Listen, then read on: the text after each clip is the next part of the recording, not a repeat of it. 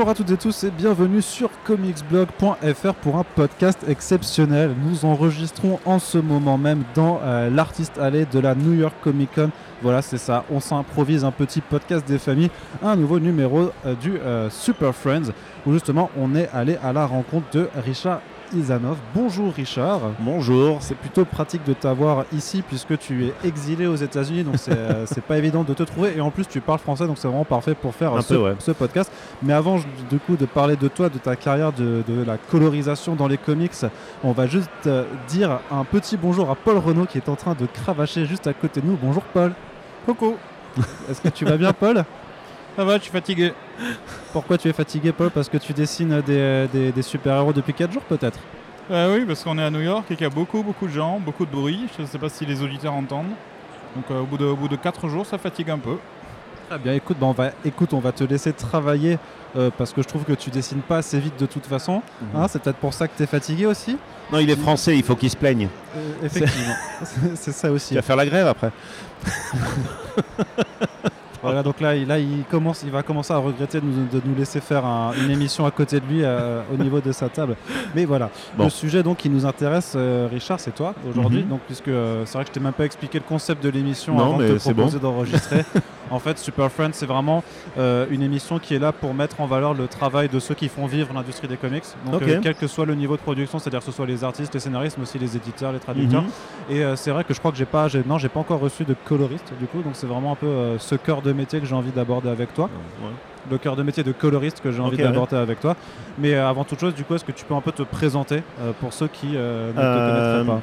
Oui, bonjour, je m'appelle Richard Izanov, euh, yes I know VE. Et en fait, j'habite aux États-Unis depuis 94 et en fait, depuis, je bosse. j'ai commencé chez Top Cow euh, à Image Comics et depuis 98, je suis à Marvel. Euh, j'ai fait quelques En fait, je travaille exclusivement avec euh, Joe Quesada. Je colorie en général euh, tout ce qu'il fait. Et euh, donc avec lui, j'ai fait toutes ces séries d'Ardeville. Après, euh, j'ai fait Wolverine Origin avec les Cubers. Enfin, qu'avec Andy, pardon, j'ai fait Ultimate X-Men avec Adam. Après, j'ai fait 1602 avec Andy et Neil Gaiman. Et ensuite, pendant 8 ans, j'ai travaillé sur La Tour Sombre en fait, de Stephen King avec Jelly, avec Ed Brubaker, Alex Maliv et tous ces gars. Et en fait, c'est euh, le lien sur tous les épisodes, c'était moi qui faisais la couleur, comme ça, ça crée une espèce d'unité. Malgré le changement de coloriste, il y avait une espèce d'unité visuelle qui était. euh, Et voilà. Et depuis, ça s'est arrêté en 2012.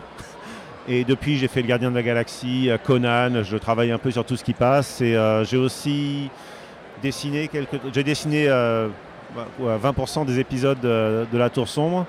Et euh, j'ai fait une mini-série de Wolverine euh, assez récemment où que j'ai écrite et où j'ai tout fait dessus en fait. J'ai écrit, dessiné. C'était laquelle? C'était Savage Wolverine, ça s'appelait Wrath. C'était en gros les raisins de la colère euh, avec Wolverine et un peu de, comment ça de prohibition dans le background.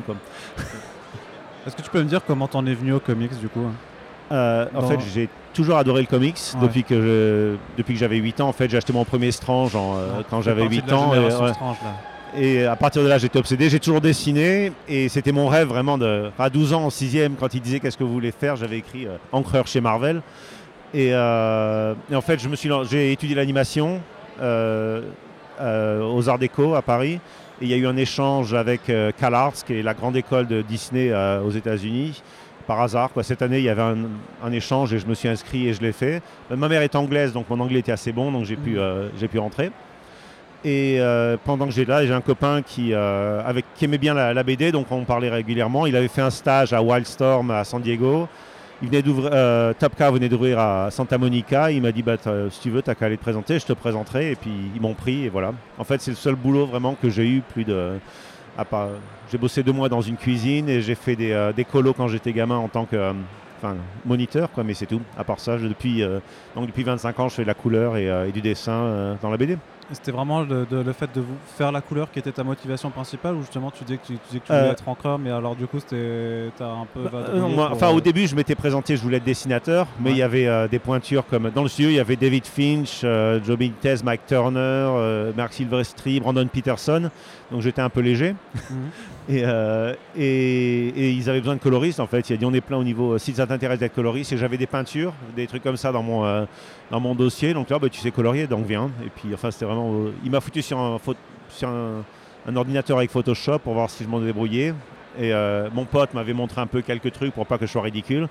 Et à partir de là, ben, j'ai bossé à Top Cow et ça a, lancé, euh, ça a tout lancé. quoi. C'était assez. Qu'est- euh, Qu'est-ce qui est le plus important selon toi, euh, justement quand tu fais un métier de, co- de colorisation, c'est quoi vraiment le plus important? Parce que c'est, on se rend pas compte forcément en fait quand tu lis, quand tu lis une bande dessinée, tu te rends pas Euh, forcément tu- compte de l'importance en fait que ça peut avoir une Mhm. colorisation sur le rendu final. Bah, j'ai toujours un, un coloriste peut vraiment ruiner ou, euh, ou faire une page quoi. Si Bah, les- y a- y a- si y a le dessin est nul, euh, euh. ce sera nul de toute façon. tu peux Ouais. faire un- Souvent ils font ça. Oh, t'es, euh, est-ce que tu peux faire ça mieux? Bah, Non. ce sera, enfin bon, ça sera regardable, mais ce sera toujours du mauvais dessin. Quoi. Donc avoir un bon dessinateur, c'est un peu essentiel. Et après, il faut, euh, en fait, les, les meilleurs coloristes que je connais, c'est ceux qui savent aussi dessiner parce qu'ils comprennent vraiment. euh, il faut savoir interpréter ce que le dessinateur essaie de, de- de dire. Donc, si toi-même tu dessines, tu comprends bien l'anatomie et tu vois bien un peu la, composition et tout ça, et tu, ton, but c'est de l'accentuer de prendre un peu tous les, euh, indices laissés par le dessinateur et de les accentuer et de vraiment euh, aider à la, lecture en fait. C'est surtout le, but, c'est tous on travaille pour raconter une histoire. On n'est pas là pour faire pour flamber ou quoi que ce soit. Faut vraiment. Donc quand il y a des mecs en train de parler, tu essaies de faire euh, les plans de tête, tu les fais clairs et simples comme ça. Il n'y a rien qui. Et dans les scènes d'action, c'est toujours aussi, il faut que ce soit tout le temps très lisible. Euh, Il y a des super effets de contre-jour et tout ça, mais quand tu fais ça tout le temps, tu vois plus rien au bout d'un moment. Mm. Donc il faut alterner un peu les effets et puis vraiment la, la lisibilité ouais, de, de tous les trucs. C'est vraiment le et la, la théorie couleur, c'est tu peux t'en sortir avec des trucs de base, mais au fur et à mesure, en observant et en si tu, tu étudies un peu phrase état et tu peux faire tout à partir de là quoi. C'était quoi justement tes, tes modèles d'études? C'était Frazetta? Ton modèle Ouais, c'était phrase état. Et les mecs avec qui je bossais, il y avait Steve Furco qui était un, c'est lui qui euh, il coloriait tout ce que faisait Marc Silvestri à l'époque. Et il est vraiment, euh, c'est un illustrateur, lui-même un peintre. Il vivait déjà en tant qu'illustrateur quand il s'est mis à l'ordinateur chez Top Cow et il était euh, vraiment. Et, tous ces mecs-là, en fait, il y avait HB Manson qui maintenant fait des backgrounds chez Warner Brothers. euh, euh, et ouais, lui, il y avait Dean White aussi qui travaille aussi. On a toujours été très copains. Il est encore des coloristes lui aussi. On est les deux euh, restants de la bande. Et on s'est toujours vachement inspiré. Dès qu'il y en a un qui découvre un truc, les autres le piquaient pour savoir comment le faire. Et sinon, au niveau. Enfin, j'aime beaucoup la, peinture classique. Et c'était. au début, j'étais très influencé par ça. Tout était dans les tons marrons. À la Caravage, où il y avait très peu de couleurs, avec surtout des tons marrons et noirs. Enfin, c'était très euh, monochromatique, avec juste des petits accents par-ci par-là. Et puis petit à petit, j'étais un peu plus. euh, j'ai commencé à, moi, ça, à me tourner vers Frazetta ou les, euh, illustrateurs américains, N.C. Wyeth, ou les mecs comme ça qui sont des, peintres, des mecs qui ont peint le, Far West ou, et qui ont vraiment des, palettes vraiment explosives. Et ça, petit à petit, ça, s'introduit un peu dans mon vocabulaire.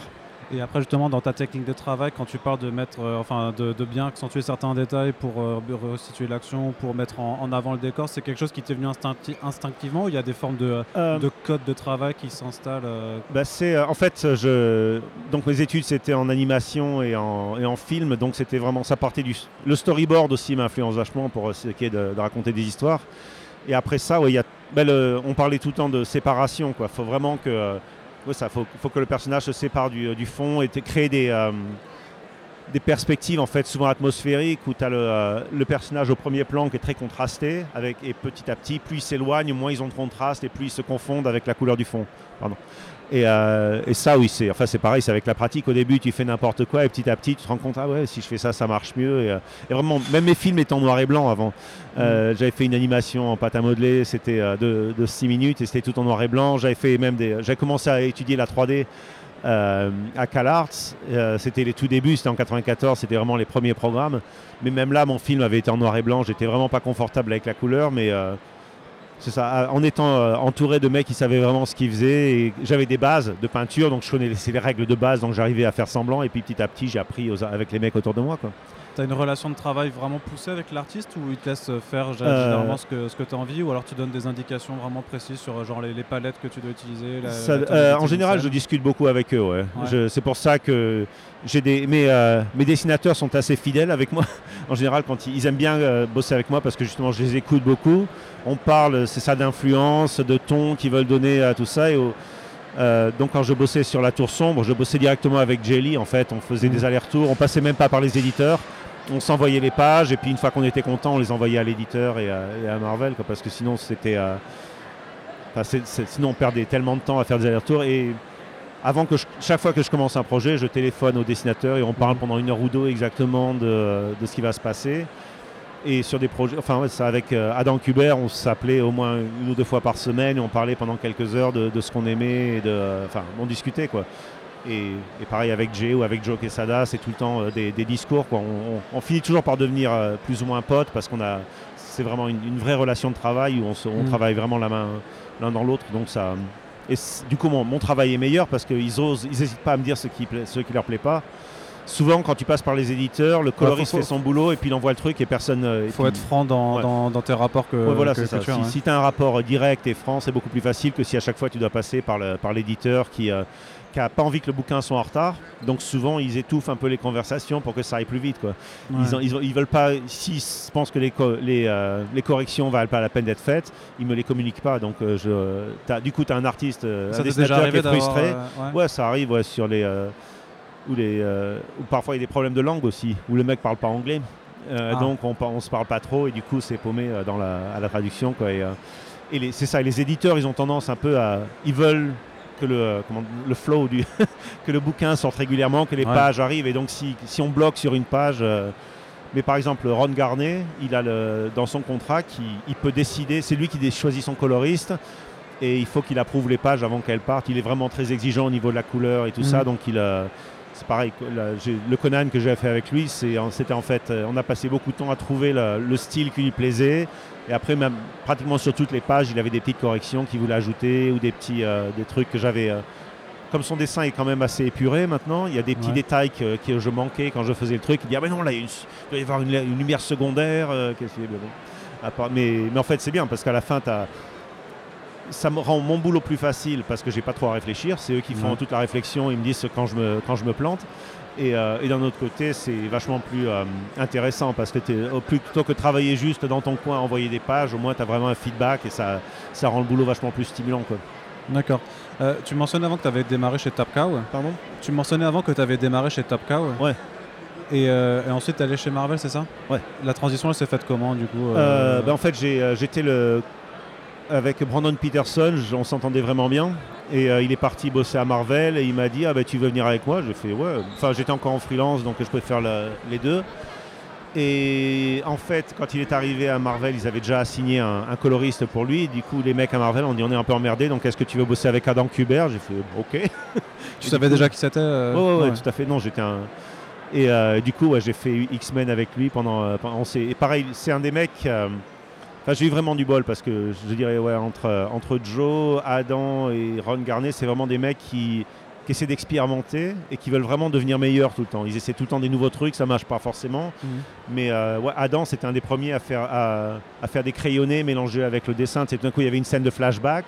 Et plutôt que de l'ancrer, il le laissait encrayonner Ouais. avec des crayons un peu. Et c'est ça, c'est là que j'ai développé mes techniques un peu plus peintes, euh, Ouais. faire de, la, de mélanger avec de l'aquarelle ou à faire des techniques un peu à l'écran, euh, comme sur après avec Andy sur euh, Wolverine, sur euh, Wolverine Origin. Ouais, c'était vraiment des, euh, c'est des mecs qui, sont, qui aiment bien expérimenter. Et pareil pour Joe, il- quand on avait fait le Parts of the Whole avec David Mack, c'était euh, là, c'était vraiment, euh, on faisait ce qu'on voulait quoi. Euh, David Mack avait fait les, euh, les layouts, Ouais. Joe dessinait et puis moi après il y avait des plans. Enfin, pratiquement chaque page avait un dessin dessiné différemment quoi. C'était de l'expérimentation. Ouais, c'était il y avait des trucs qui étaient à la plume, d'autres qui étaient au pinceau, d'autres qui étaient ancrés, pas ancrés. Enfin, c'était vraiment.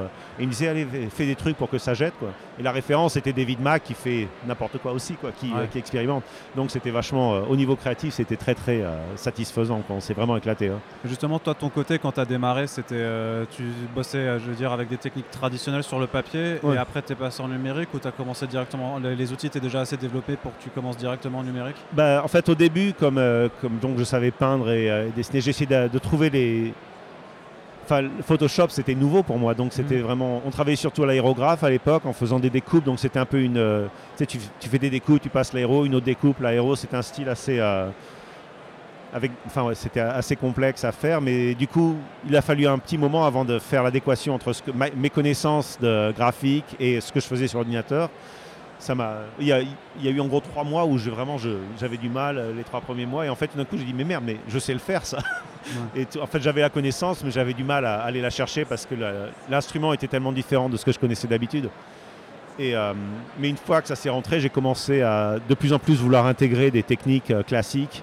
Et, euh, et c'est ce que je fais maintenant en fait. J'aime bien j'imprime sur du papier aquarelle les pages je les peins je les scanne et je les réaligne avec le dessin et après je les colorise sur, euh, sur l'ordinateur, je les modifie, comme ça j'arrive à vraiment avoir un truc qui est un peu un hybride des deux. Parce que je vais vachement plus vite en fait. euh, Ouais. Tu peux faire de la fausse aquarelle, de la fausse peinture, mais ça va plus vite d'en faire de la vraie quoi. Ah ouais? Euh, tu peux passer deux heures à faire un truc alors qu'en aquarelle je suis très rapide, donc euh, je fais, je fais tout ça assez rapidement et après je le modifie sur, sur l'ordinateur. Comme ça j'ai pas, pas besoin de trop bien mélanger les couleurs quand je fais l'original à, à la, et, euh, et après sur l'ordinateur je modifie. J'ai le rendu quoi, tout le rendu qui fait aquarelle, qui fait tous les, euh, tous les ombres et tout ça, et après j'ai juste à les coloriser en fait. Et euh, du coup j'ai le meilleur des, euh, des deux quoi, des deux mondes. Ok. Comment tu vois un peu, euh, comment tu ressens l'évolution des techniques de colorisation depuis 20 ans? Au niveau de la couleur, tu veux dire Ouais. C'est. en fait, c'est assez marrant parce que maintenant, c'est des générations qui ont. euh, on en est à la deux ou troisième génération de coloristes comme maintenant, donc c'est assez. euh, une espèce euh, d'homogénéisation, je sais pas comment ça dit en français, Homogénéisation. hein. de- des styles. Quoi. Il y a, il y a moins de. Mais le, le truc aussi, c'est que les mecs sont vachement plus jeunes et que euh, on avait quand même. Quand j'ai commencé, il y avait quand même. Pour être honnête, il y avait beaucoup plus de sous dans les comics. Quoi. On annulait un bouquin s'il vendait moins de 500 000 copies à Top Cow. Donc euh, c'était vraiment. euh, le marché était dix fois plus grand que ce qu'il est maintenant. Quoi. Ouais. Euh, et euh, donc il y avait beaucoup d'argent et donc on pouvait passer 2-3 jours à colorier une page et personne trouvait ça bizarre. Quoi. Alors que maintenant, en une semaine, tu dois colorier euh, un bouquin en général, plus la couverture. Donc Mm. c'est, on a eu vraiment, enfin j'ai eu vraiment du bol d'avoir, de pouvoir apprendre en fait, de, pouvoir vraiment expérimenter et de découvrir tout ce qu'il fallait découvrir. Alors que les mecs, on, on les jette directement dans le grand bassin quoi, et qu'il faut qu'ils se démerdent à nager ou à couler quoi. Donc c'est quand même pas la même, parce que les prix maintenant sont beaucoup plus bas et tu as beaucoup moins de temps et tout ça. Donc c'est vraiment, euh, c'est ouais. La production a pris un peu le pas sur le côté artistique du truc et c'est Ouais. un peu dommage parce que c'est, enfin, j'ai pitié d'eux parce qu'ils n'ont pas le temps de devenir euh, aussi bons qu'ils pourraient l'être quoi. Il y en a qui arrivent, mais il y en a beaucoup qui, se, enfin, ils peuvent pas tenir le rythme qui est quand même très exigeant. Enfin, ça fait, ouais, ça fait 25 ans que je fais ça et je passe encore au moins une fois par mois, je passe des nuits blanches quoi.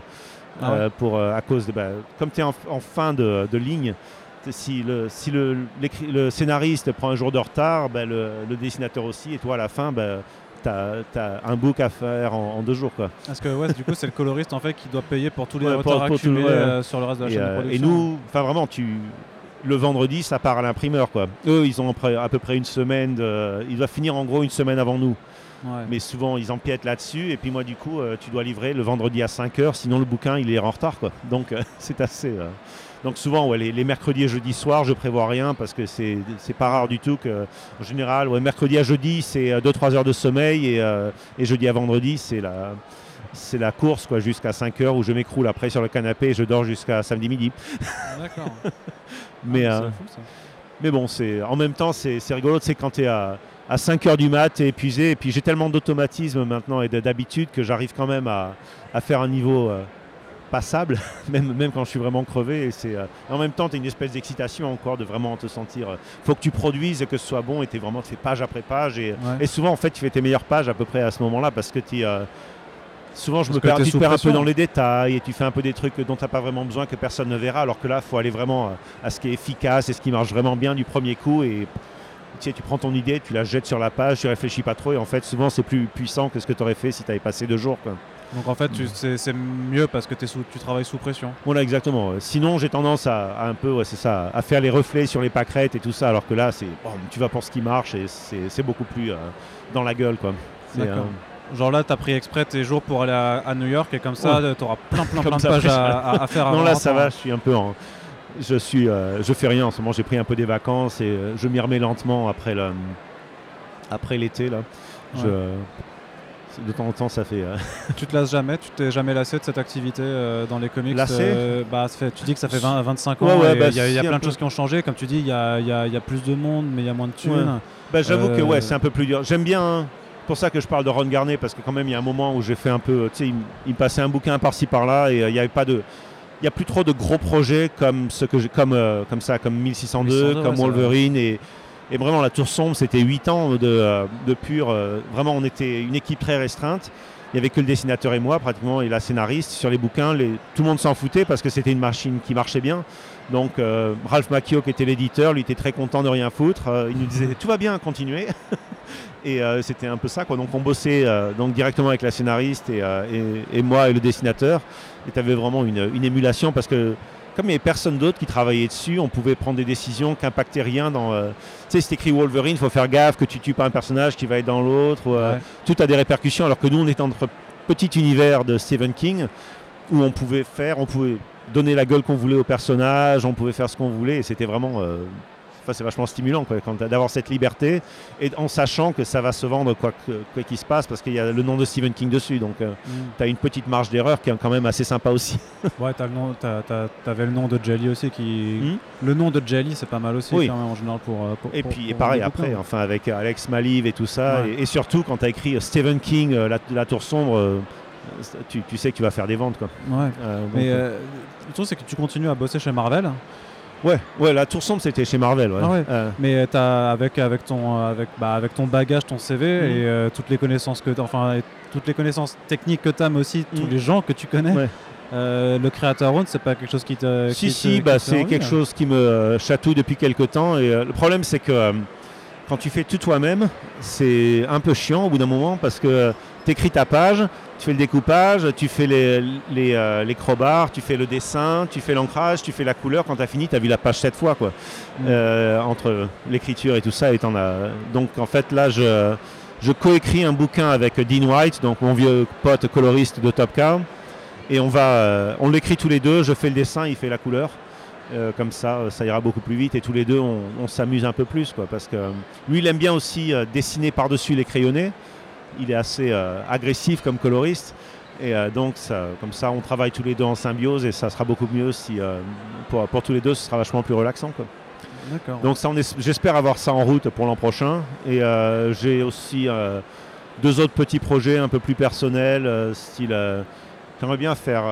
j'ai, ça fait, donc j'ai 25 ans à peu près d'aventures dans la. BD qui sont assez rigolotes et de et que j'aimerais bien raconter quoi. De, Ouais. c'est un peu, et je sais que j'ai eu un j'ai eu un bol tellement incroyable dans ce dans ce boulot que que j'aimerais bien en parler quoi. Moi, Que- ça m'inté- ça m'intéresse aussi ce genre d'histoire un petit peu. T'as as des Mm. anecdotes euh, comme ça que t'aimes bien raconter Euh, sur. non, ben, le- euh, le, truc pour moi, c'est vraiment euh, quand, euh, donc, quand je suis arrivé à.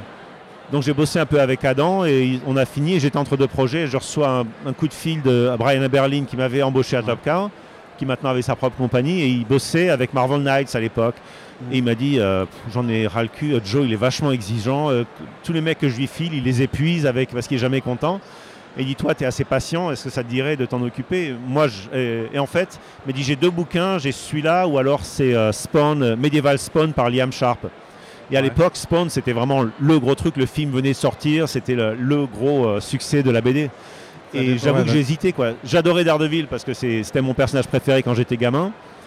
Et Spawn, ça, à l'époque, ça faisait du sens. Quoi. Et, Mhm. euh, et en fait, j'ai hésité pendant deux jours. J'étais merde, qu'est-ce que je fais? À chaque fois, je décidais de changer d'avis. Et finalement, je dis bon, merde. Et je connaissais pas Quesada. En fait, j'avais fait une pin-up de lui à un moment et, et je savais pas trop euh, son- ce qu'il faisait comme. euh, je trouvais que c'était un peu trop cartooniste ce que j'avais fait. J'aimais bien le style un peu plus réaliste à la Finch ou des trucs comme ça. Et puis bon, finalement, je me dit merde, faut que je fasse Daredevil parce que ça me, je peux pas dire non à Daredevil. Et en fait, c'est comme ça que j'ai rencontré Joe et qu'on est devenus potes. Et, après, quand il est. euh, donc, il a toujours aimé mon boulot.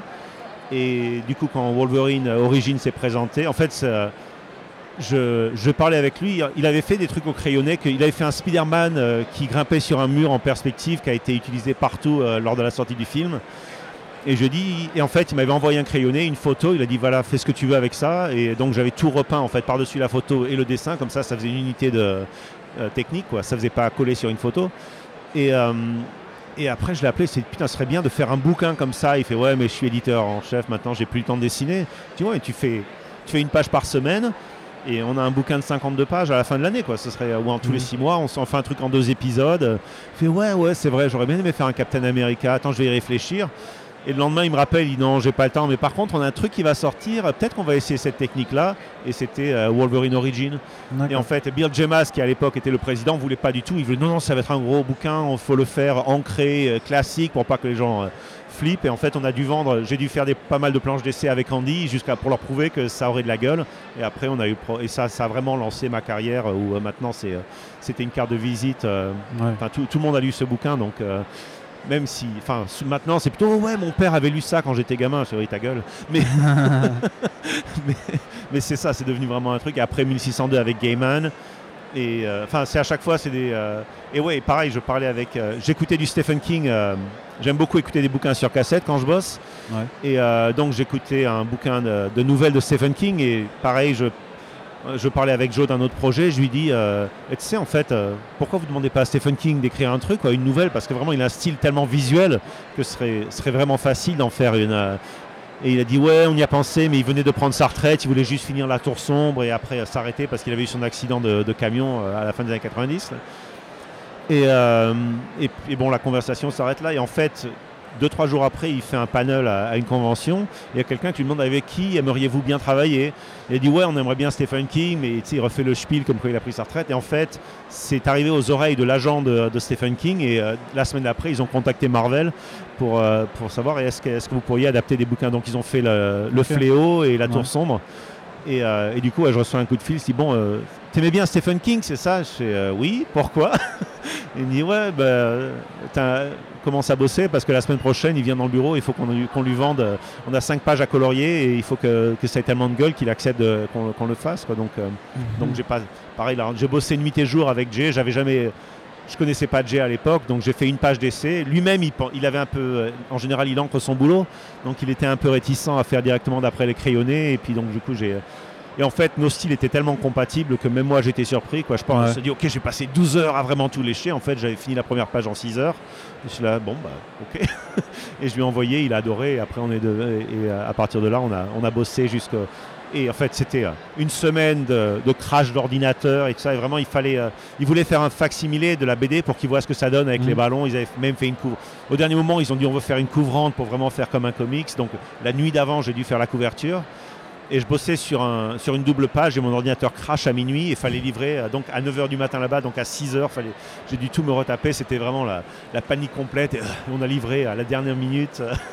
Jay en fait avait redessiné, il avait fait des corrections à la, couverture parce qu'il y avait des trucs qui marchaient pas, enfin c'était... euh, et finalement il est arrivé, il a adoré ce qu'on avait fait. Et après on a eu le, le contrat, quoi. c'était assez chouette, mais c'est tout le temps... euh, mais comme je dis, c'est vraiment des coups de bol incroyables, des- des des- le mec entend le bon truc au bon moment et ça me tombe sur les genoux, quoi. donc c'est Mm. vraiment... euh, et le- personne n'aurait pu prévoir à l'époque que Joe Quesada allait devenir euh, rédacteur en chef et tout ça, donc c'est vraiment. euh, Ouais, parce que ju- justement, ce qui est, ce qui est vachement intéressant, enfin, c'est qu'aujourd'hui, tu vois, Wolverine Origins ou, euh, ou 1602, c'est des classiques, tu vois, c'est Ouais.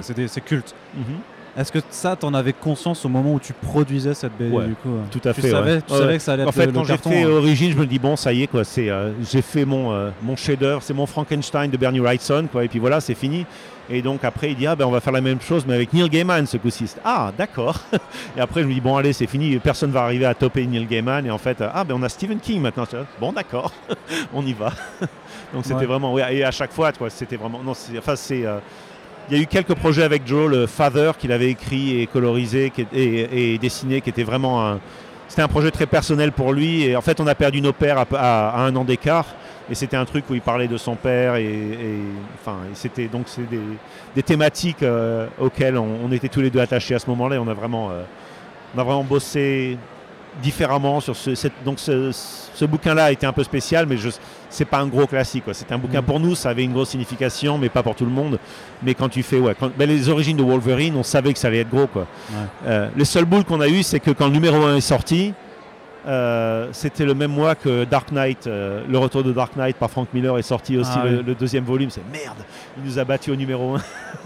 Ouais. Et- mais bon, après, on- enfin, on s'est battu pour le, pour le premier, euh, pour la case 1 pendant, entre tous les deux pendant, pendant les six mois de- du bouquin, quoi. Mais c'était. euh, mais c'était chouette, ouais. c'était vraiment, c'était des moments où tu as tellement qui te posent sur les épaules, surtout pour Wolverine, parce que c'était vraiment le, c'est la nouvelle, c'est le gros projet de la nouvelle administration.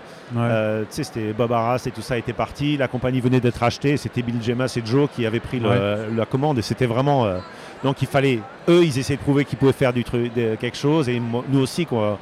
Andy Kubert et moi, on était, on avait, fallait qu'on assure, quoi, parce que tout le projet reposait sur nos épaules. Ouais. C'était vraiment, enfin.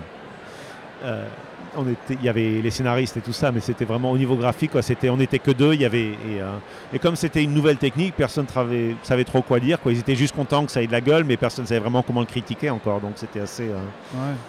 c'était assez pointu. Mais bon, C'était une période charnière pour Marvel alors? Bah, c'était un nouveau début. Ouais. C'était euh, la- l'année où ils ont créé les- la série euh, Les Ultimates et, euh, et tout ça. Enfin, la Ultimate Spider-Man et tout ça, c'était dans les, euh, dans les mêmes 2-3 années où, où ils ont en fait. Enfin, Marvel venait de faire faillite, quoi, quand même. C'était la, renaissance de Marvel au début des années deux- 2000, quoi. C'était vraiment. un- c'était un gros moment. ouais. Et puis, c'est pareil, c'était même Marvel Knights, c'était des. Tu sentais vraiment que tu faisais un truc un peu différent et que ça a lancé quelque chose, quoi. Et, et ça marchait, quoi. Ça a vraiment été une boule de neige qui a fait que Marvel est, est revenu euh, au, euh, au top, quoi, dans- au début des années 2000, quoi. Et t'as l'impression que ça se porte. Ça se-. Et t'as l'impression que ça se passe comment aujourd'hui chez Marvel maintenant?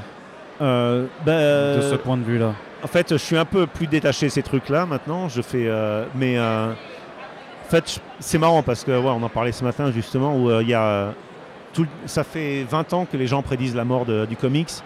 Euh, je me rappelle quand il y a eu le- après le crash dans les années 90, ah, ça y est, le comics c'est fini. Et Bah, là, il y, ça avait, dure. il y avait des raisons d'y croire quand même. euh, Hein, il y avait- y avait de quoi. t'as eu la, la- la bulle spéculative qui Ouais. s'est cassé la gueule et tout ça. Tu, mais c'était artificiellement Ouais. gonflé et ça Oui. s'est euh, logiquement cassé la gueule.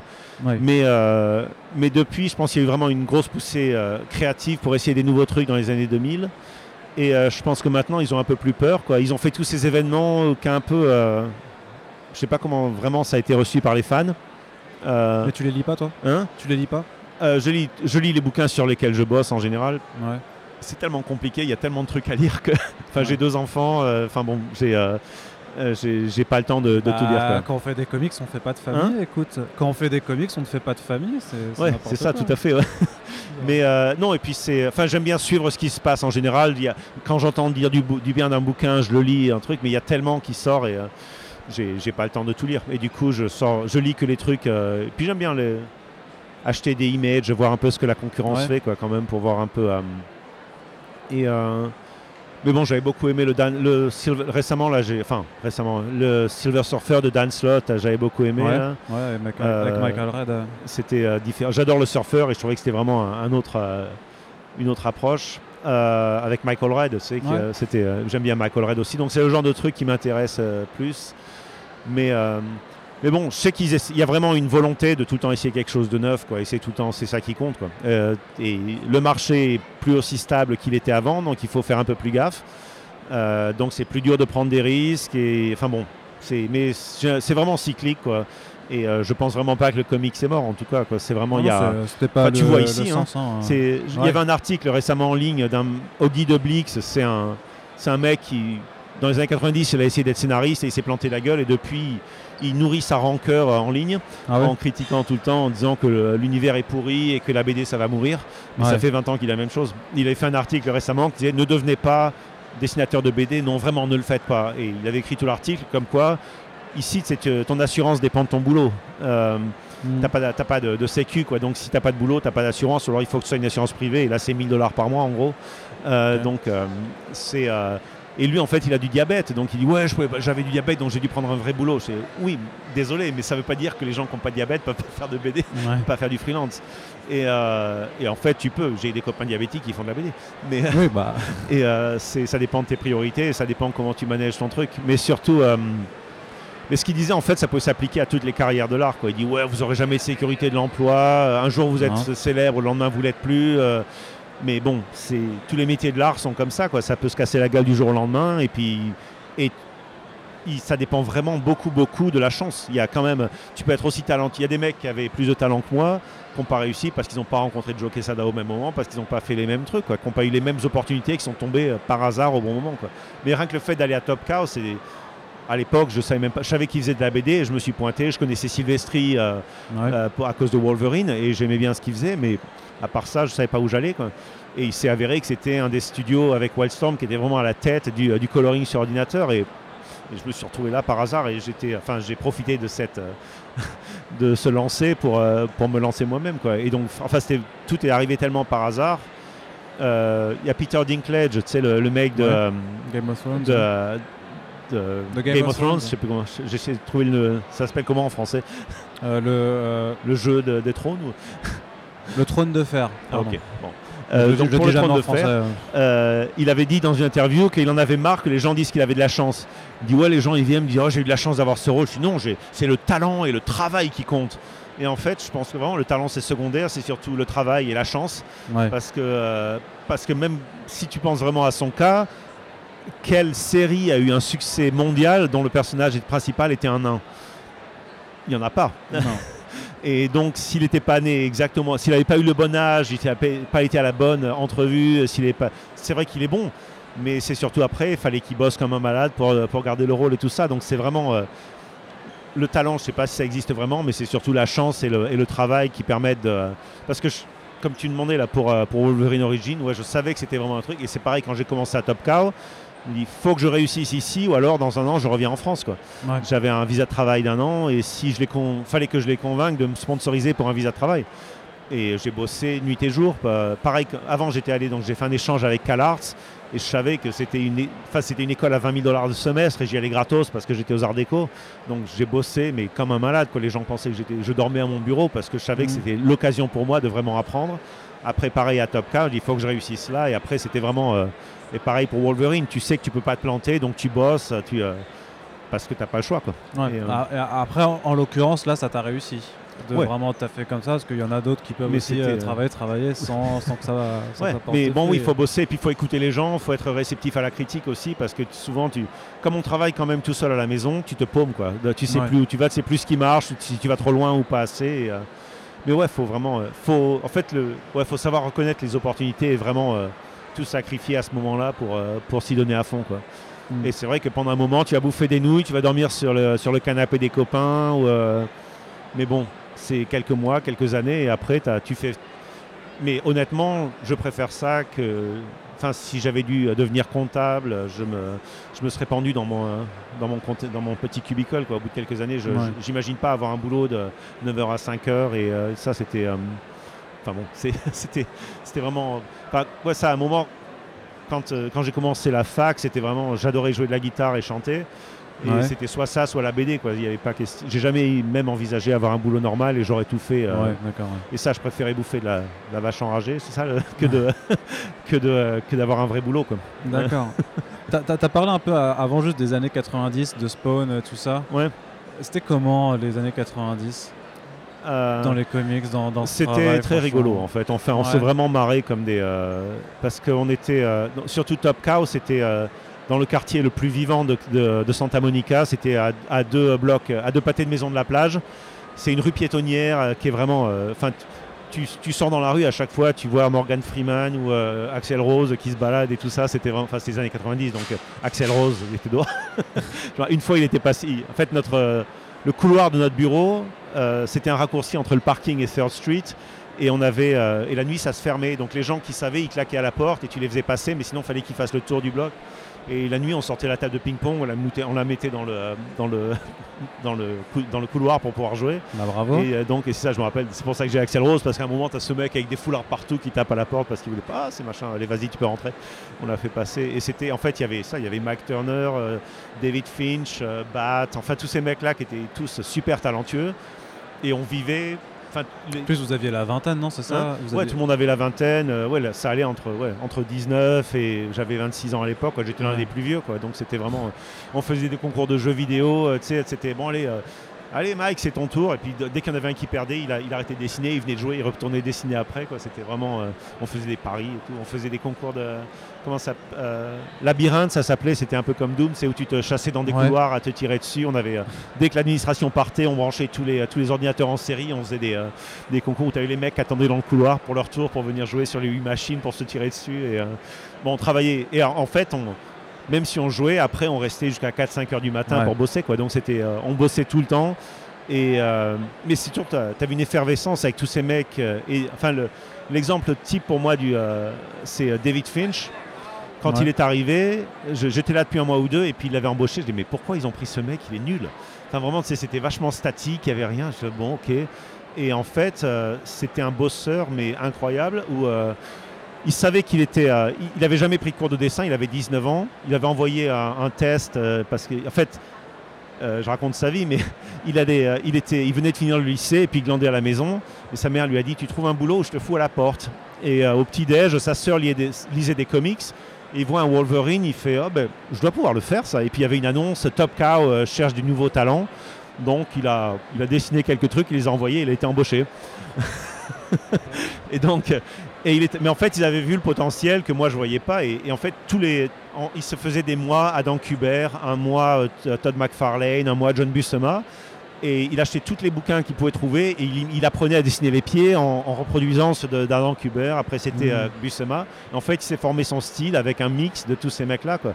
Avec en plus Marc Silvestri qui était là, qui lui donnait des leçons d'ancrage et de, euh, et de comment faire des trames croisées et tout ça. Dans, et puis ça, c'était aussi magique. Tu arrives parce que Marc avait son bureau, euh, il était assez isolé, il traînait pas, il, venait, avec nous, mais en fait il avait, un peu des horaires de fonctionnaire. Mais quand il avait un bouquin à faire, il commençait dans son bureau et puis au bout, d'un moment il se faisait chier, il descendait et puis il avait son bureau au milieu de la salle avec tout le monde, il s'asseyait, il dessinait avec. euh, et en fait au bout d'un moment ça se tournait tout le temps en, cours de dessin parce qu'il commençait à discuter et puis ah ben tiens regarde ça et tu avais tout le monde qui s'approchait, tu avais 20 mecs après qui étaient en train de regarder parce que c'est vraiment c'est un des dessinateurs les plus talentueux que j'ai jamais vu en fait, Sylvestri. Il adore Jim Lee.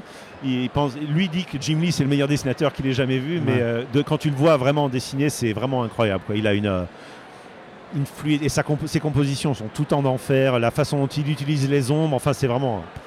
Il y avait quand, quand les originaux arrivaient, euh, en plus Bat, Matt Benning est un, un encreur vraiment.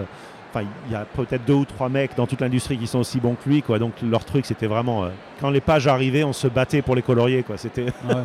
c'est il y en avait qui la page va arriver à deux heures, donc je reste là pour être le premier à la prendre. et- Parce qu'il y avait en fait un carnet où toutes les pages étaient euh, affichées sur un, un clipboard, quoi. Et quand tu arrivais, tu prenais la page et puis tu la coloriais toi-même. On était, on- le- ça se faisait par groupe les bouquins. Et donc ouais, tout le monde, se- tout le monde voulait faire les pages de Marc parce que c'était tellement euh, ahurissant Ouais. ce qu'il faisait. Mais t'aimais bien toute cette mode qu'il y avait, du coup, là, les, les- les héros extrêmes, euh, Ouais. vraiment tous ces trucs-là, c'était vraiment votre truc. Euh, surtout maintenant avec le recul, tu vois, quand tu on repenses à se ça. faisait tu un- vois, euh, On se foutait un peu de la gueule d'extrême. c'était un peu, mais c'était un peu la, la compétition un peu gentille entre tous les studios, quoi. Mais euh, et puis bon, faut. c'était surtout, on est, il y avait quand même un. Mes séries préférées à l'époque, c'était surtout Wildstorm, quoi. Il y avait Ouais. quand même les trucs euh, avec Travis Charest et euh, et Kevin Holland et tout ça, c'était vraiment incroyable ce qui sortait de là-bas. Ils avaient des bonnes histoires aussi, donc c'était vraiment. euh, J'aimais, ouais, c'était surtout. euh, je lisais les top cars parce que je les avais gratos, et après. et en fait, ce qui était pas mal, c'est qu'on a eu, on avait tous les bouquins Image aussi.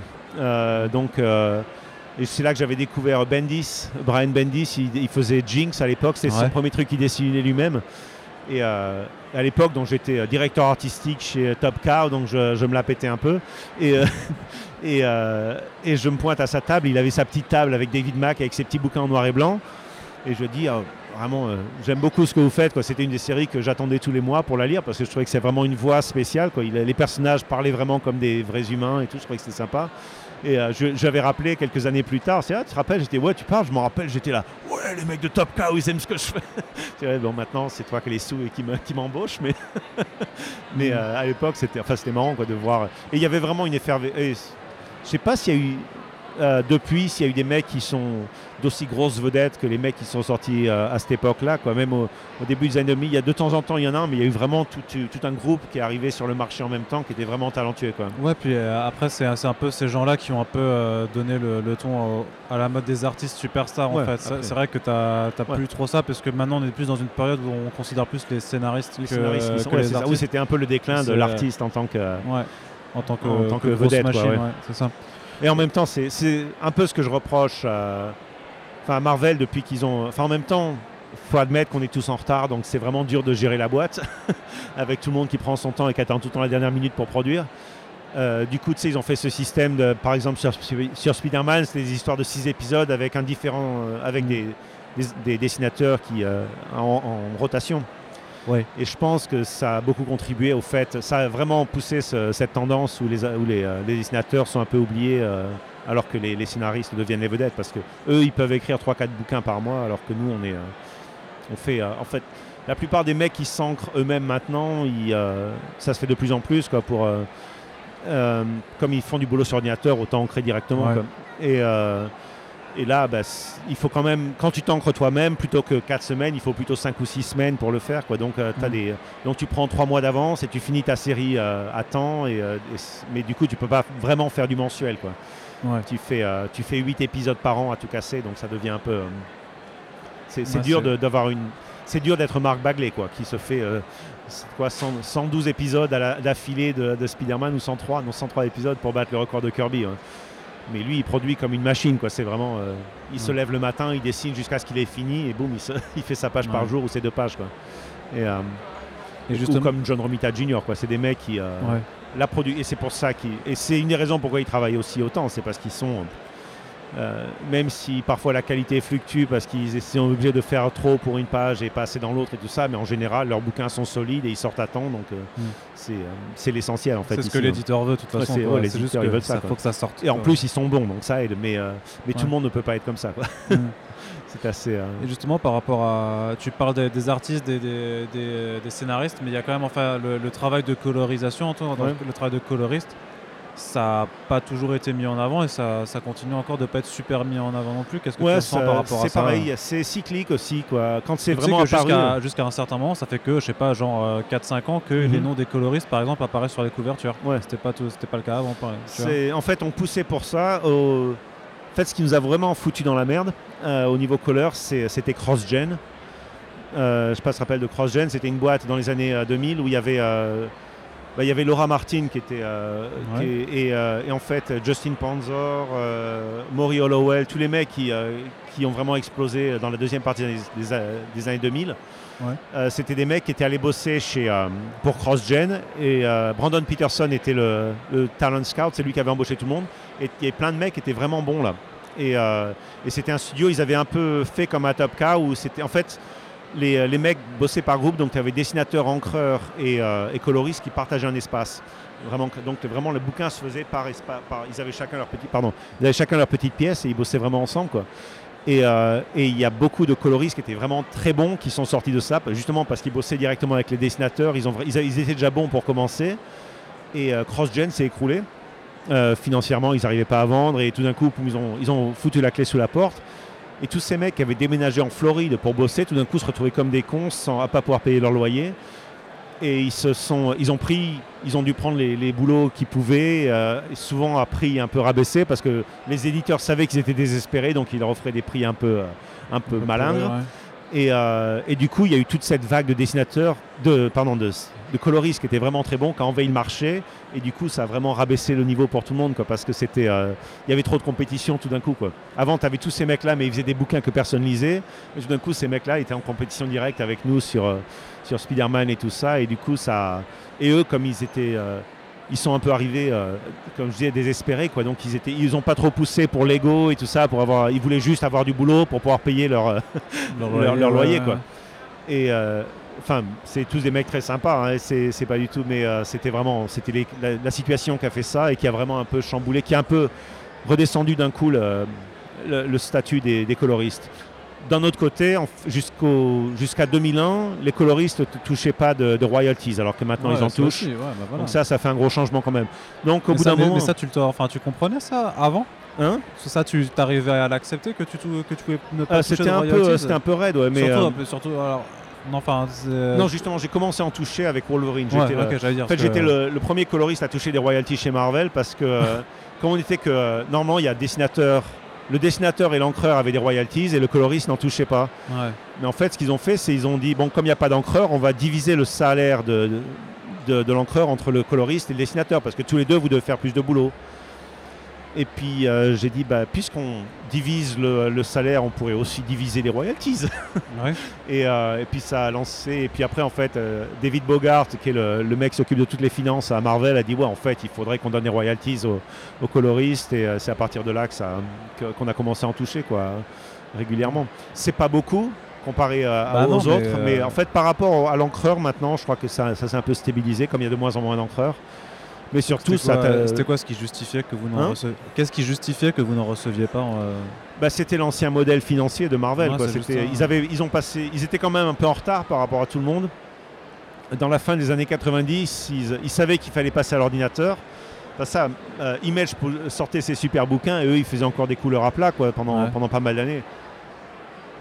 Et ils n'avaient même pas de département couleur parce que justement parfois euh, on- nos voisins c'était euh, Digital Crayon qui était euh, Steve Buscelato et il coloriait beaucoup de trucs pour Marvel et, euh, et c'était c'était l'usine quoi. Ils faisaient des trucs mais ils n'avaient pas le temps de faire du, du beau boulot. Enfin il y avait quelques mecs qui étaient bons et le reste c'était juste histoire de sortir. Et Marvel ils s'en foutaient, ils voulaient juste, ils ils voyaient ordinateur c'est bon ça sortait au point où ils avaient embauché en fait.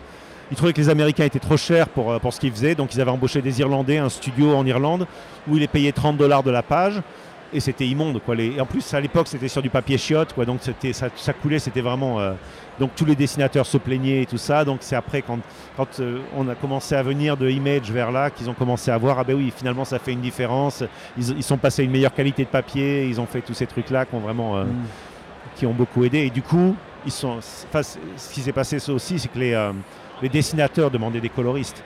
Euh, donc euh, parce qu'ils se rendaient compte que merde, j'ai bossé avec ce mec-là et c'était pourri, donc je veux que ce mec-là il colorie mes pages. quoi. Et euh, du coup, ça a créé, ça nous a fait monter un peu en statut. Et, et voilà quoi. Ça. Mais bon, et maintenant, même si on n'est pas systématiquement sur les covers, même je sais pas si on y est toujours, mais souvent on y est maintenant. Si, si, si, si, ouais. Mais c'est surtout le bouche à oreille. ouais. C'est les, les dessinateurs qui demandent un certain coloriste et s'il est, libre, ils le font, quoi. ils le prennent. Mais c'est, Toi, euh, t'as, déjà refusé de travailler avec un artiste? Pardon? T'as déjà refusé de travailler avec un artiste donné hein? Euh, ouais, mais je peux pas dire ça en public. non, c'est souvent des mecs avec qui j'avais des mauvaises expériences et tu fais une pin-up et ils te font vraiment chier sur le truc et dis non, j'ai pas, je vais pas faire tout un bouquin avec ce mec qui m'a pris la tête rien que pour un dessin, Mm. quoi. Donc, euh, mais, mais c'est à peu près tout. Mais en général, euh, non, je, suis- enfin, je bosse avec des mecs là. Face à Ron Garnet est très difficile et mais en fait, moi, ça me gêne pas parce que j'aime bien les gens qui sont exigeants parce que ça me pousse un peu, quoi. Ouais. Faut. euh, Ouais, j'ai pas envie de faire tout le temps la même chose, donc j'aime bien en fait quand les mecs me, me filent des coups de pied aux fesses parce que ça me pousse un peu à, à fa- à me.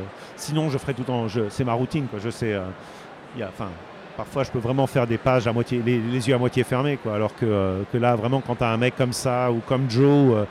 Qui ils se rendent compte si tu prends un petit raccourci, ils disent hey, qu'est-ce que tu te fous de ma gueule là t'as pas c'est bon d'accord et t'es obligé d'y retourner et de, Ouais. et de finir le truc. Et ça me, comment dire ça me ça me permet de rester à un certain niveau quoi ces mecs là et, et surtout d'avancer un peu de- d'essayer de progresser pour qu'ils soient contents et que et de ne pas devenir un vieux qui fait toujours la même chose quoi. Ouais. Qu'est-ce que tu préfères après 25, après 25 ans de métier? Qu'est-ce que tu préfères euh, dans cette industrie, dans ce, dans ce métier qui fait Pardon que tu es toujours là?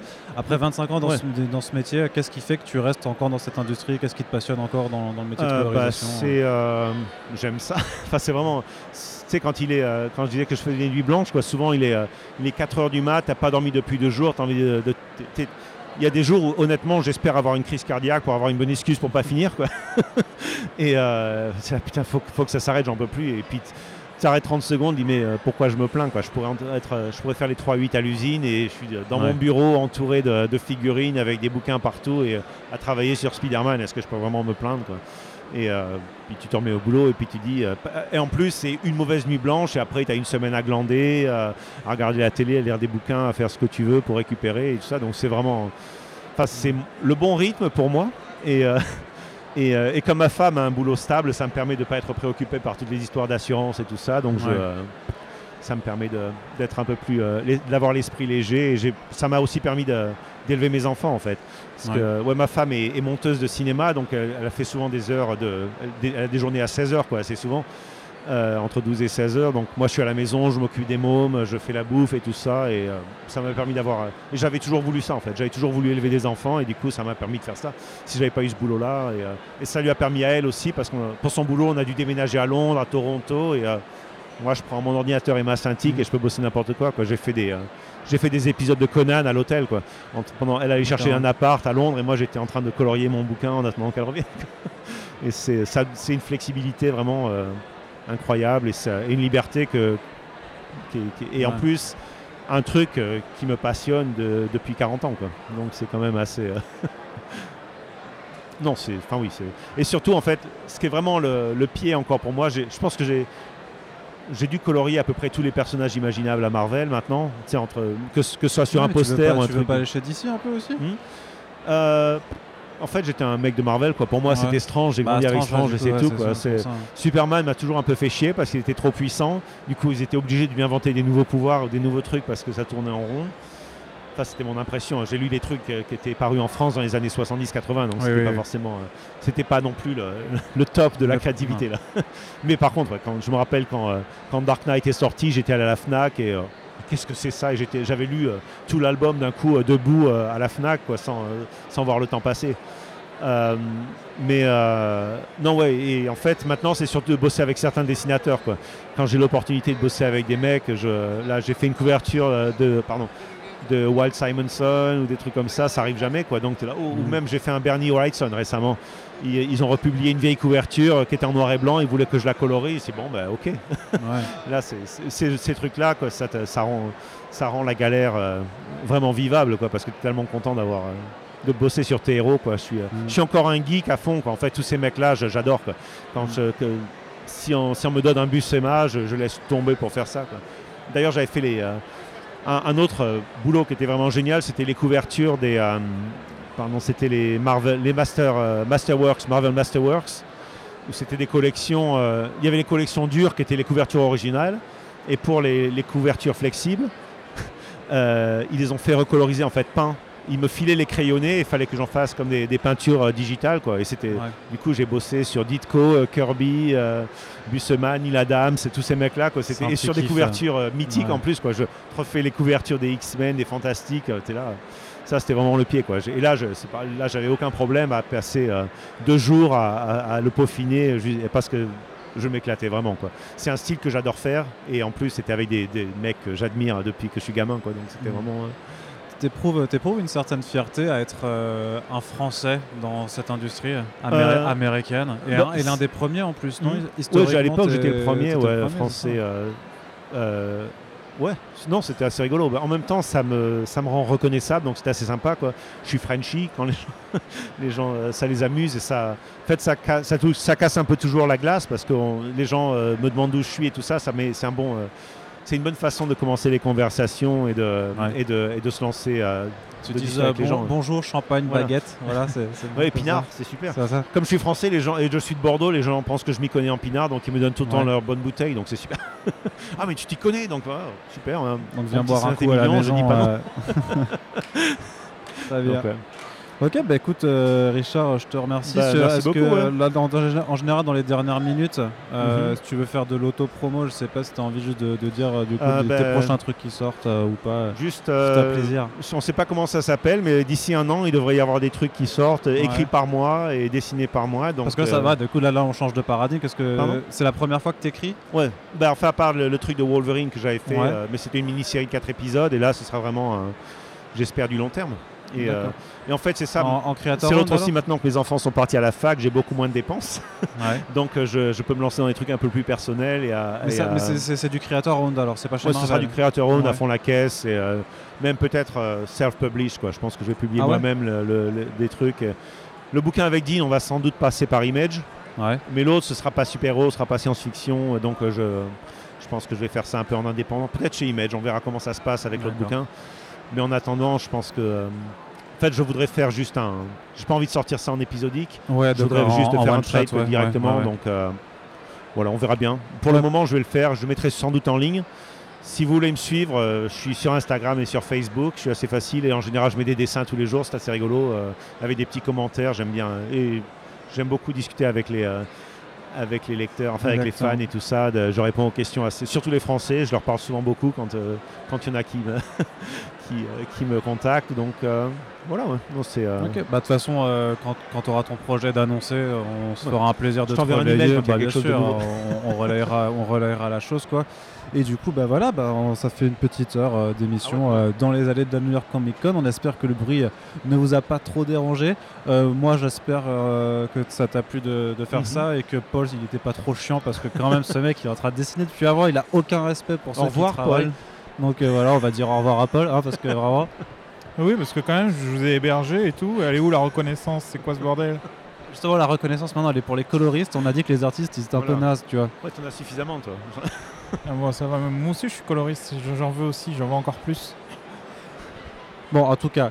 euh, Merci beaucoup. Bah oui, de, voilà, de rien. Donc, euh, je vous, euh, comme toujours, on vous invite à, à faire euh, la poursuite des, euh, enfin, les retours de, sur l'émission et sur, sur le sujet dans l'espace commentaire. Et euh, bien entendu, ben, comme pour tous nos podcasts sur comicsblog.fr et particulièrement pour euh, Super Friends et encore plus parce qu'on l'a enregistré euh, à New York, ben voilà, je, vos, partages seront vital, vitaux même, je crois, pour faire continuer, bah, continuer de, faire vivre les émissions et montrer que vous appréciez ce qu'on fait. Et je vous dis donc à très très bientôt pour le prochain podcast sur Comics Blog. Salut!